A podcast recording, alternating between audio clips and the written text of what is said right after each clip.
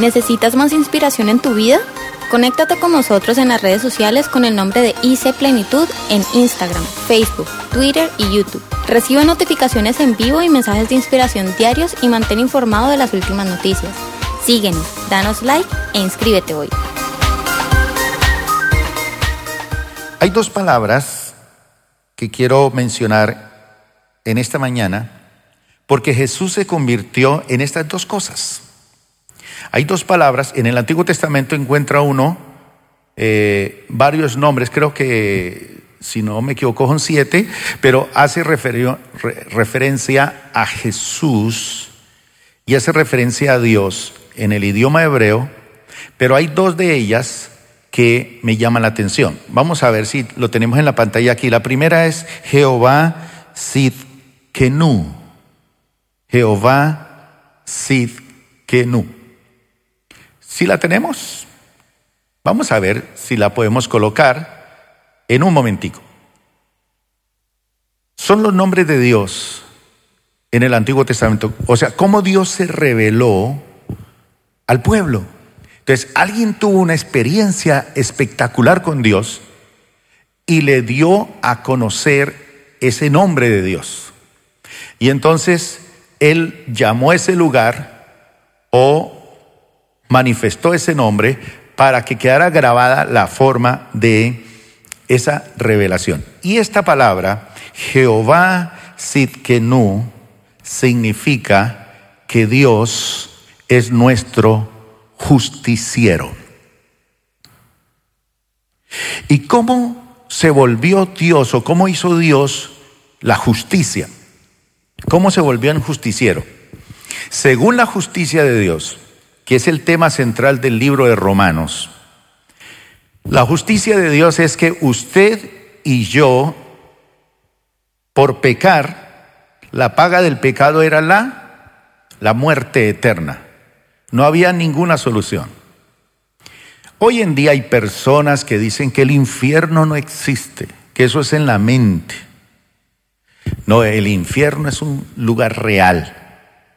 Y más el tormento y el sufrimiento. Y dice la Biblia que el gusano no muere allí. Y será el lloro y el crujir de dientes y será tormentoso. Pero más que estarse quemando en una caldera con el diablo, con cachos y con cola, es la total ausencia de Dios. Eso es lo más terrible que puede eh, suceder en un ser humano. Entonces, la justicia de Dios decía que nosotros teníamos que pagar con muerte. El alma que pecare, esa morirá. Entonces, para que Él fuera nuestro justiciero, Él dijo, la única manera en que esto se solucione, que haya un balance entre la justicia y la misericordia, es que alguien sea sustituto por la humanidad. Así como un cordero era el sustituto para el pueblo de Israel, pero aún así no limpiaba y no, no solucionaba el problema del pecado. Porque cada año los sacerdotes tenían que hacer la celebración, la limpieza cada año porque no, no había solución. Tenía que haber un sustituto que solucionara y terminara con el problema del pecado. Y ese sustituto tenía que ser su propio hijo. Y Jehová Sidkenu significa que Él es nuestro justiciero. Y la única manera en que nosotros fuimos declarados inocentes fue por Cristo Jesús. Todo lo que nos era contrario fue clavado en la cruz. Él tenía que suplir la justicia de Dios. Y gracias a eso, usted y yo somos lo que somos en el Señor. Pero hay otra palabra que es la palabra Jehová Kadesh, que significa que Dios es nuestra santificación activa. Y la santificación quiere decir que yo soy santo. Y eso tenemos que creerlo. En la iglesia romana, ¿dónde están los santos?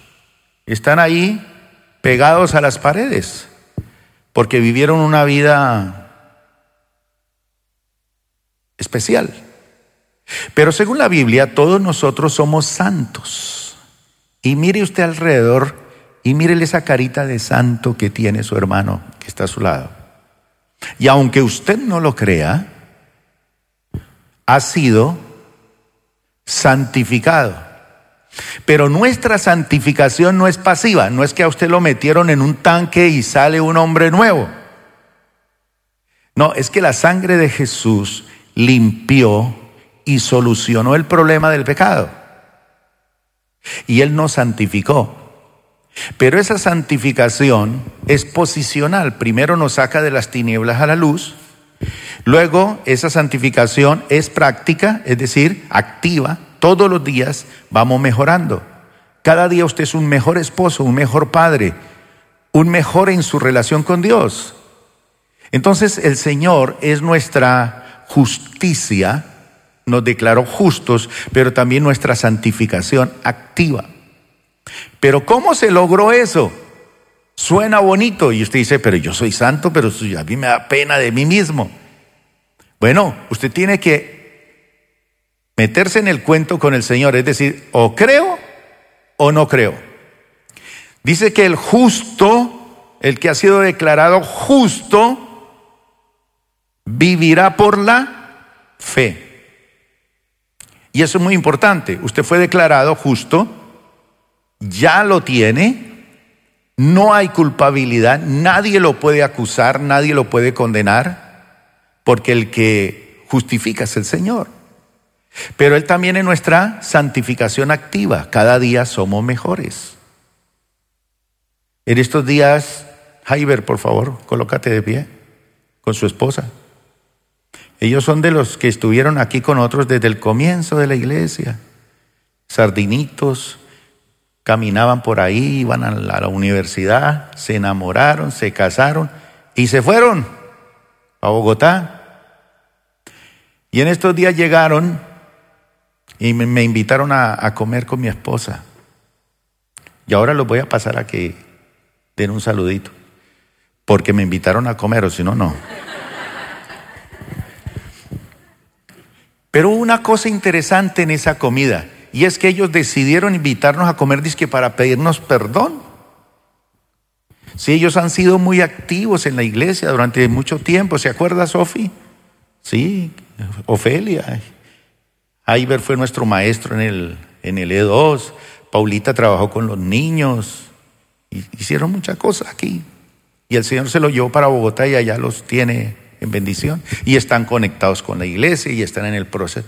Y en todo este proceso, los menciono a ellos, porque ellos, en el fondo, descubrieron algo. Y decían, nosotros queremos pedir perdón porque estuvimos en la iglesia, pudimos haber dado mucho más, pero debido a que yo venía de una iglesia donde había sido muy herido, yo servía aquí en la iglesia y contento y todo, pero yo siento que yo no di el 100% de lo que yo era porque mi corazón tenía cosas. Pero ahora, después de seis años, esa santificación activa obró en ellos y ahora ellos reconocen algo. Y en ese reconocimiento dicen, ahora sí estamos más seguros y plenos, que estamos tan dispuestos inclusive a dedicar nuestra vida ahora sí para el servicio del Señor. Un aplauso por ellos. Eso es bonito. Esa es la santificación activa. Es decir, que uno no se queda donde está, sino que, y cuando reconoce y entiende, habla, habla, declara, confiesa, proclama y entra en otra dimensión y en otro fluir del propósito de Dios para la vida de uno. Y si Él es mi justicia y si Él es mi santificación activa, Vamos a leer Romanos capítulo 8, versículo 37. Dice así. Sin embargo, en todo, en todo esto. Y él está hablando, Pablo, en el versículo anterior.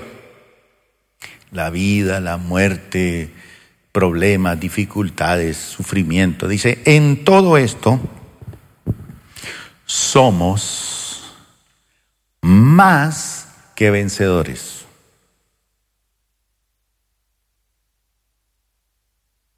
¿Cuántos están seguros que su candidato a la presidencia va a ganar? ¿Por qué está tan seguro? ¿Usted ora por él? Bueno,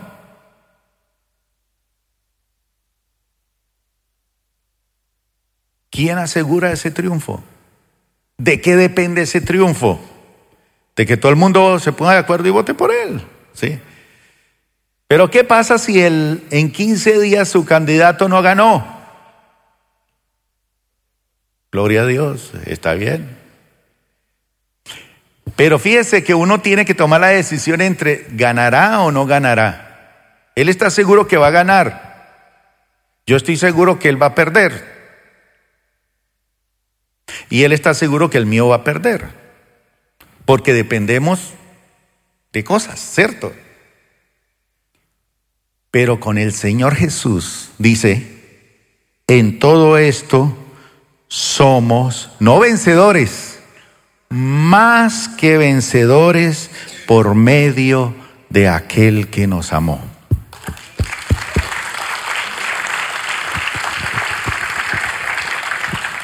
Estaba pensando en estos días qué tal que Colombia se ganara la Copa del Mundo. Anoche estaba viendo el partido del Tolima con Nacional y yo me senté y dije, voy a hacerle fuerza al Tolima.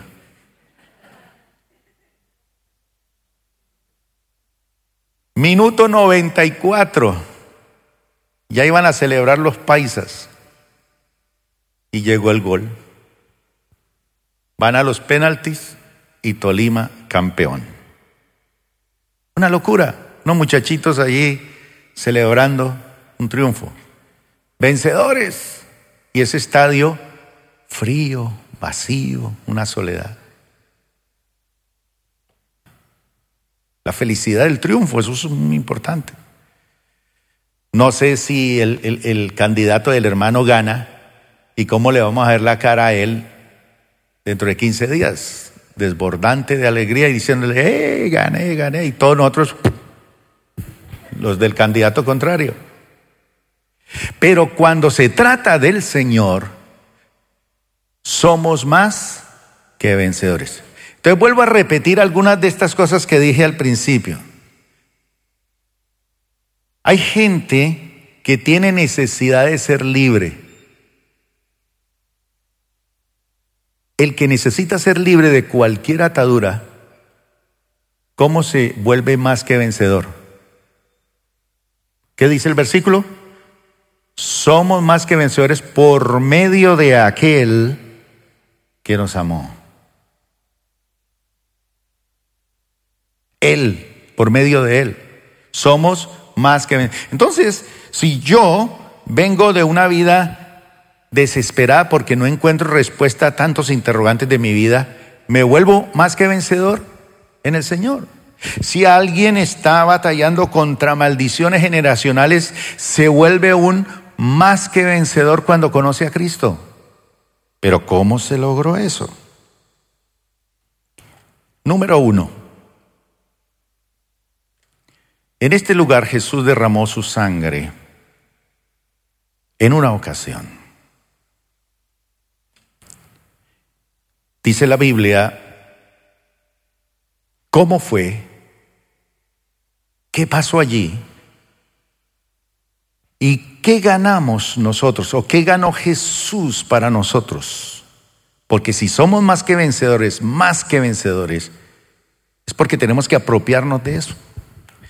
Entonces dice en Marcos capítulo 14, versículo 32, versículo 32 al 36, que fueron a un lugar llamado Getsemaní, que era el famoso huerto de Getsemaní o huerto de los olivos. porque era un lugar donde estaban sembrados los olivos y allí tenían que moler esos frutos para que saliera y tenían que someterlo a altas presiones para que saliera el aceite del olivo.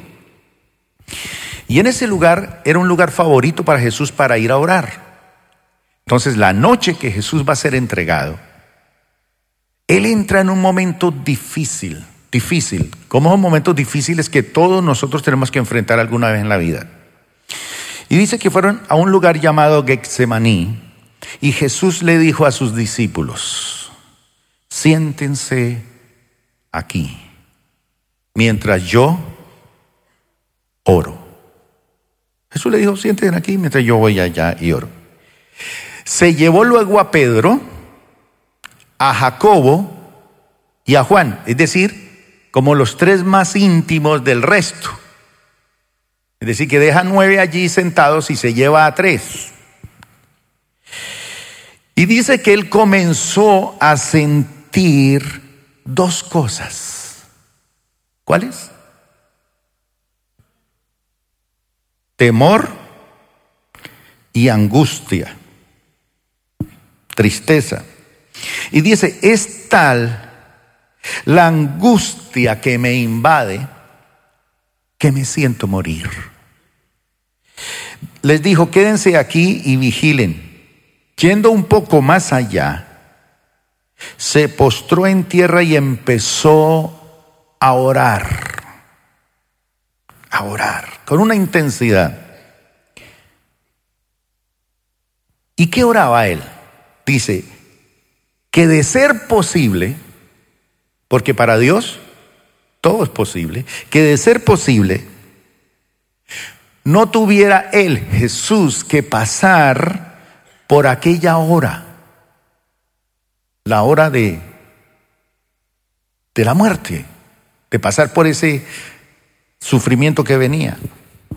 Y decía, Abba, Abba es una palabra en arameo que es para referirse a Dios no como Señor o como papá o como padre, sino como papito.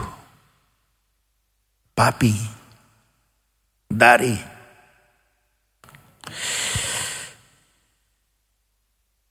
Todo es posible para ti. No me hagas beber este trago amargo. Hay tragos amargos en la vida. Y él le dice, si es posible, yo no quiero beber este trago. Pero no se haga lo que yo quiero, sino lo que quieres tú. Y este es Gexemaní. Y Gexemaní significa, recuerda que allí fue donde él oró y grandes gotas de sudor como de sangre cayeron de la intensidad. Se sentía triste, angustiado, Dice, me siento morir, estoy lleno de angustia. Él no negó esto. En Gexemaní, ¿qué ganó Jesús para nosotros? Él ganó nuestra fuerza de voluntad. Usted mañana o pasado mañana, en cualquier momento, va a tener ganas de rendirse porque las cosas no se le están dando como usted quiere, en los negocios, en el hogar, con los hijos, con el candidato presidencial. Habrán cosas y habrán momentos en que usted quiere hacer su voluntad, que nadie se meta en mi vida. Todos nosotros somos libres y Dios nos hizo libres y autónomos. Y todos los que estamos aquí queremos hacer nuestra voluntad. No sé por qué estamos aquí, pero nosotros no queremos hacer lo que dice la Biblia. No queremos hacer lo que Dios nos ha enseñado. Queremos alejar a Dios, ya lo alejamos de los colegios. Ya lo estamos alejando de nuestra vida, ya lo quieren alejar de nuestros niños. Sí, todo eso es verdad. Nuestra fuerza de voluntad siempre ha estado ligada al fracaso, ligada a hacerlo lo más torpe y lo más eh, estúpido. Pero cuando Jesús derrama su sangre en Getsemaní, Él ganó nuestra fuerza de voluntad. Sí estaba triste, sí estaba deprimido, sí estaba pasando un momento difícil, sí Él no quería morir, pero Él dijo, pero no se haga mi voluntad, sino la tuya. Así que cuando Jesús derrama su sangre en Getsemaní, Él la derramó para ganar nuestra fuerza de voluntad. Usted tiene fuerza de voluntad en Cristo porque usted es más que vencedor. Un aplauso para el rey. Número dos. Bueno, hay, hay un versículo en 1 Samuel 2.35 que dice así, con respecto a esto de, de que Él conquistó nuestra fuerza de voluntad. Y esto yo recuerdo a un profesor de una universidad teológica, un hombre muy famoso, que él daba testimonio y decía, desde chiquito yo he tenido inclinaciones homosexuales. Desde chiquito me han gustado los hombres, pero nunca he cedido a ese deseo de mi voluntad porque amo a Jesús. ¿Cómo logró ese hombre eso? Porque se apropió de Jesús y de ese derramamiento de sangre. Pero otro que podría decir, no, es que yo, es que no puedo, es que ya es tarde, es que ya no puedo y no puedo vencer esto. Jesús conquistó para nosotros que podemos hacer la voluntad de Dios. Y aunque el diablo le diga todo lo contrario y la vida le diga todo lo contrario, usted es más que vencedor por medio de aquel que le amó, que es Cristo Jesús. Un aplauso para el Rey.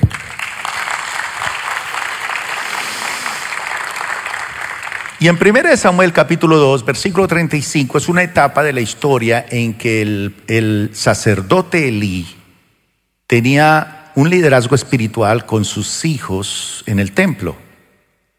Pero este sacerdote empezó a flaquear en su autoridad con sus hijos, sus hijos empezaron a ser sinvergüenzas.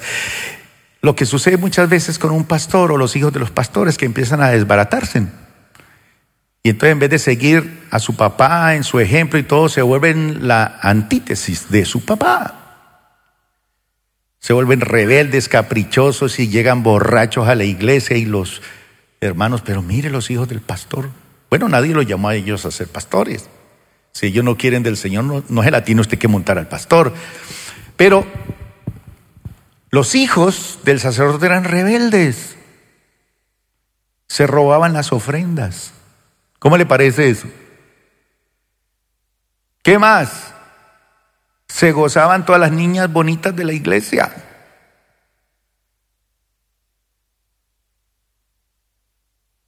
Eso es horrible. Y el papá no decía nada. Pobrecito los niños. Que allá el Señor mira qué hace. Pues un día los mató a todos.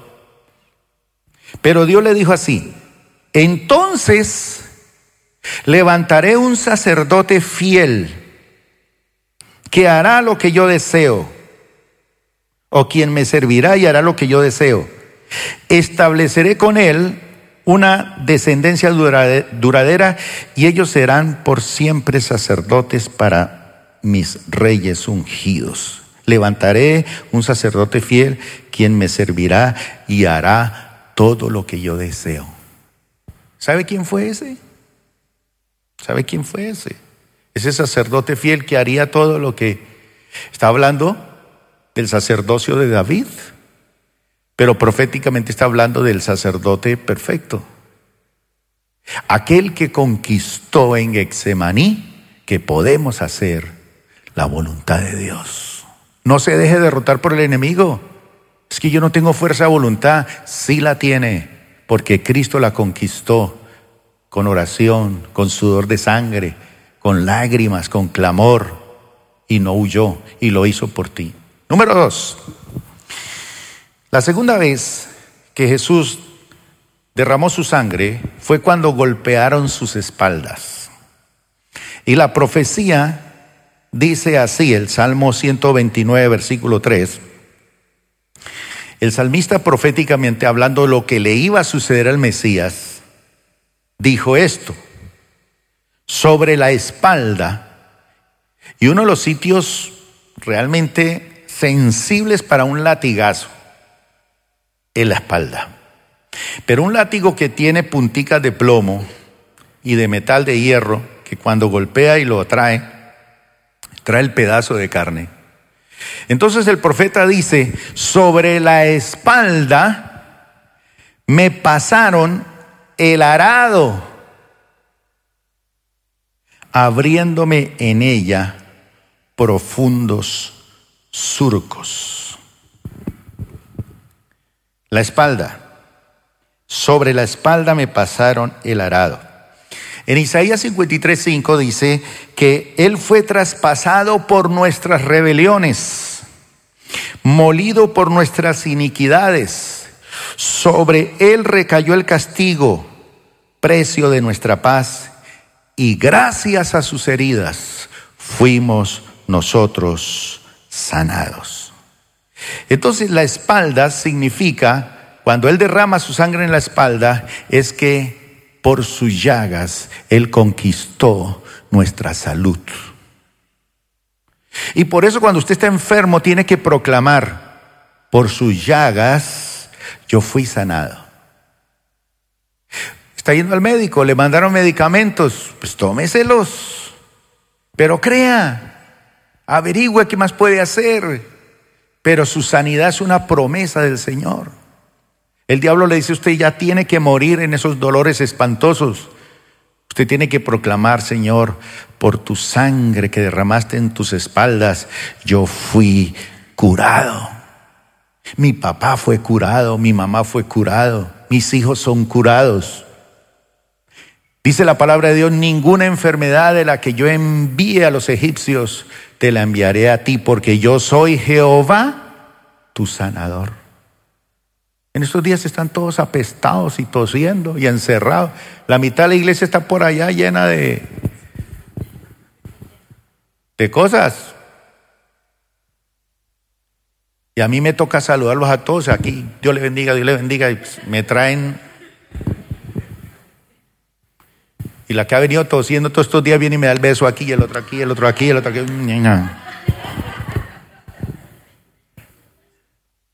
Señor, por favor, que ninguna enfermedad que enviaste a Cali me toque a mí. Pero mi hermano, hay que creer en la sanidad divina.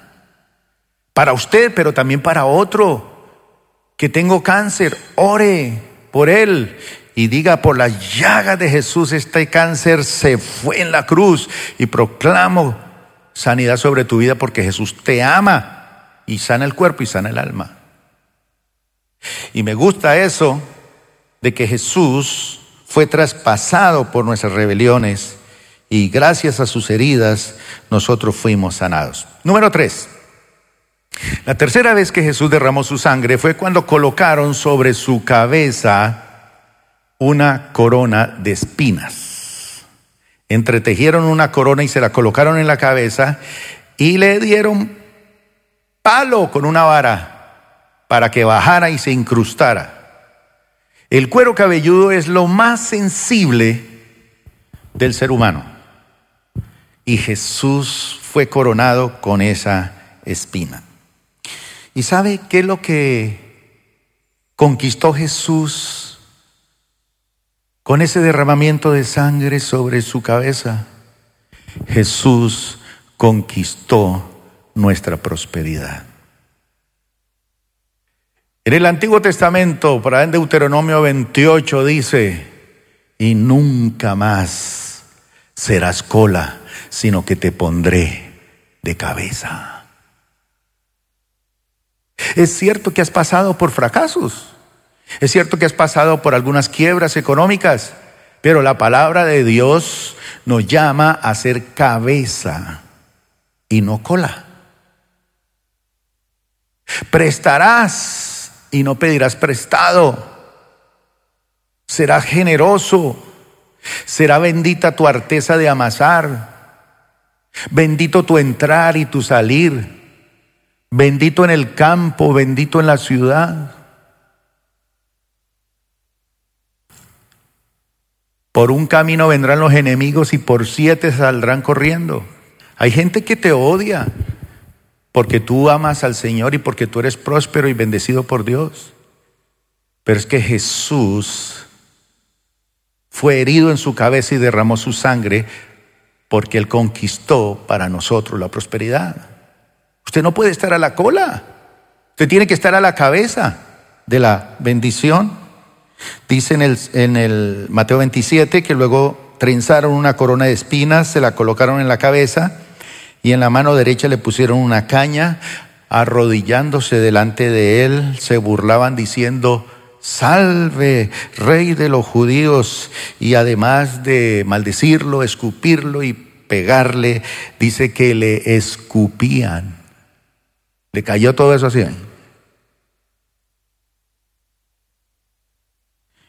Y con la caña le golpeaban la cabeza. Todavía tiene la, la corona y todavía le dan más. Y después de burlarse de él, le quitaron el manto, le pusieron su propia ropa y se lo llevaron para crucificarlo. Es que el diablo siempre ha querido burlarse de nosotros. El diablo siempre ha querido escupirnos. El diablo siempre ha querido golpearnos la cabeza para hundirnos. El diablo siempre ha querido burlarse de nosotros y decirnos usted no puede. Pero Cristo Jesús, al derramar su sangre en su cabeza, conquistó para nosotros, nos devolvió nuestra prosperidad. Un aplauso para el rey. Número cuatro. Juan 20, 25 dice, así que los otros discípulos le dijeron, hemos visto al Señor. Y mientras no vea yo la marca de los clavos en sus manos y meta mi dedo en las marcas y mi mano en su costado, no creeré, repuso Tomás. Y Jesús le dijo, Mete tu dedo. Y Tomás, ah, ¿qué dijo Señor mío y Dios mío? Y le dice, porque viste, has creído, más bienaventurados los que creen sin necesidad de ver ni tocar. Porque Él en sus manos que fueron traspasadas por los clavos, él conquistó para nosotros el dominio sobre las cosas que tocamos. Dice la palabra de Dios, por ejemplo, que todo lo que tocare la planta de nuestro pie, ¿qué? ¿Será nuestro? Así que muchacho, muchachas que están aquí, solteras, pise lo suyo. Ay, perdón, es que, ¿y por qué me pisa? No, no, no, no. Píselo. Pero esas manos que fueron traspasadas por los clavos nos devolvieron el dominio sobre las cosas que tocamos.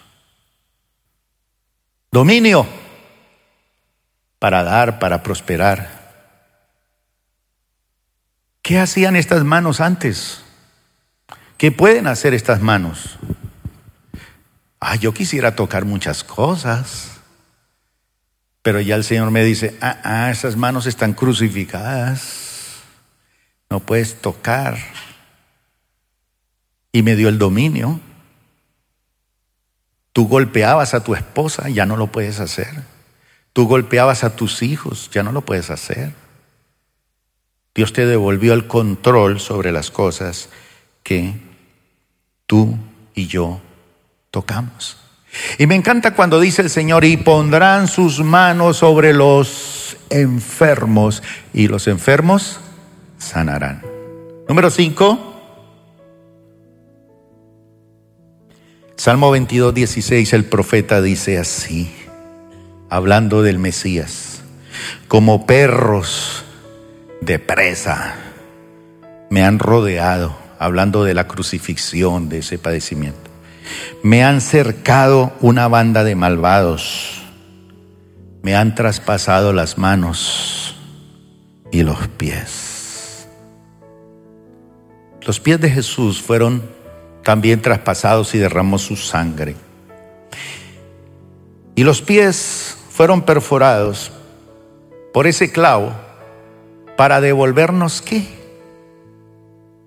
El dominio sobre las cosas y los lugares, más que todo sobre los lugares que caminamos. ¿Para dónde iban sus pies antes? ¿A dónde quisieran meterse en sus pies de vez en cuando? Pero ya hay dominio porque la sangre de Jesús. Dice, del hombre son las disposiciones del corazón, pero él guía sus pasos. ¿Con qué limpiará el joven sus caminos? Con guardar su palabra. Mi hermano, cuando Jesús derramó su sangre por esos clavos en los pies, él obtuvo, conquistó el dominio sobre los lugares que nosotros caminamos. Y hay personas que se convierten a Cristo y cambian de caminos, pero no cambian de metas. Sí, dejaron de meterse en por allá, de menga para allá.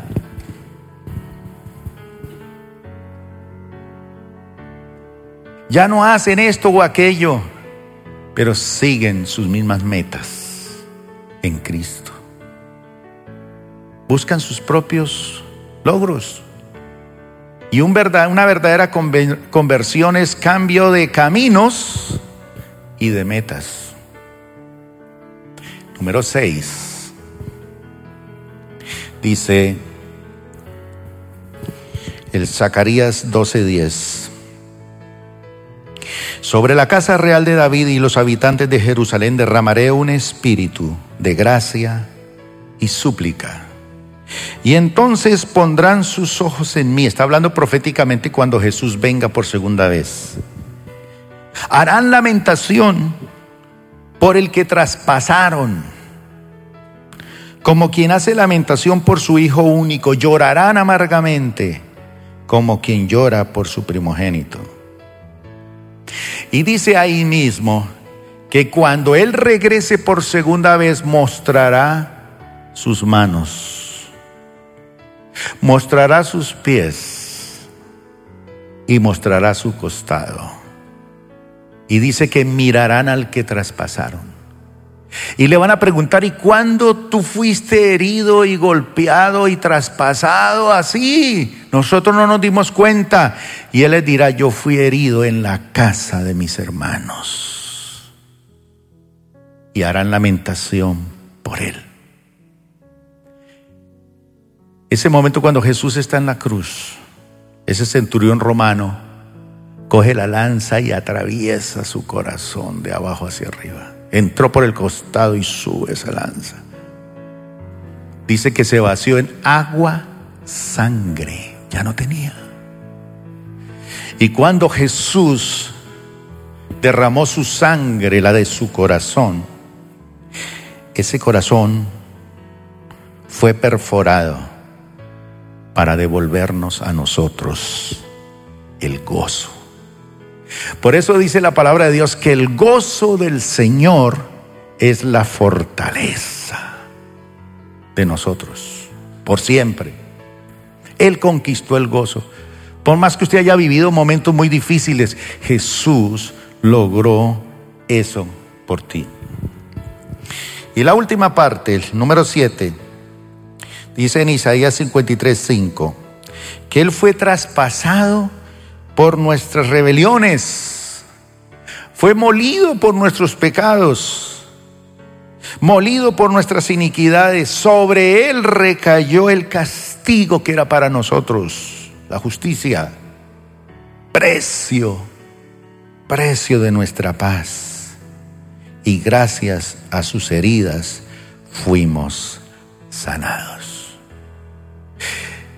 Dice la Biblia que él sería desfigurado totalmente por el castigo y la tortura, los golpes que le dieron. Dice que lo miraría la gente y diría, ese no puede ser Jesús. Ese no puede ser el que multiplicó el pan. Ese no puede ser el que sanó al leproso. Ese no puede ser el que caminó por encima. Es que no lo conocían. Quedó tan desfigurado. Todo su cuerpo quedó desfigurado por el golpe, el maltrato, el abuso. Y el cuerpo de Jesús quedó molido. Y Él en su cuerpo ganó nuestra liberación de los dolores y de las heridas internas. Él es nuestro sanador. Vamos a colocarnos de pie. Gracias por acompañarnos el día de hoy. Nosotros creemos que Dios quiere hacer más cosas para ti y a través de ti, y nos encantaría saberlo. Si has sido impactado por este ministerio, compártelo a nuestro correo electrónico info.plenitud.org. Otra vez muchas gracias por acompañarnos y esperamos que este mensaje sea de bendición para ti.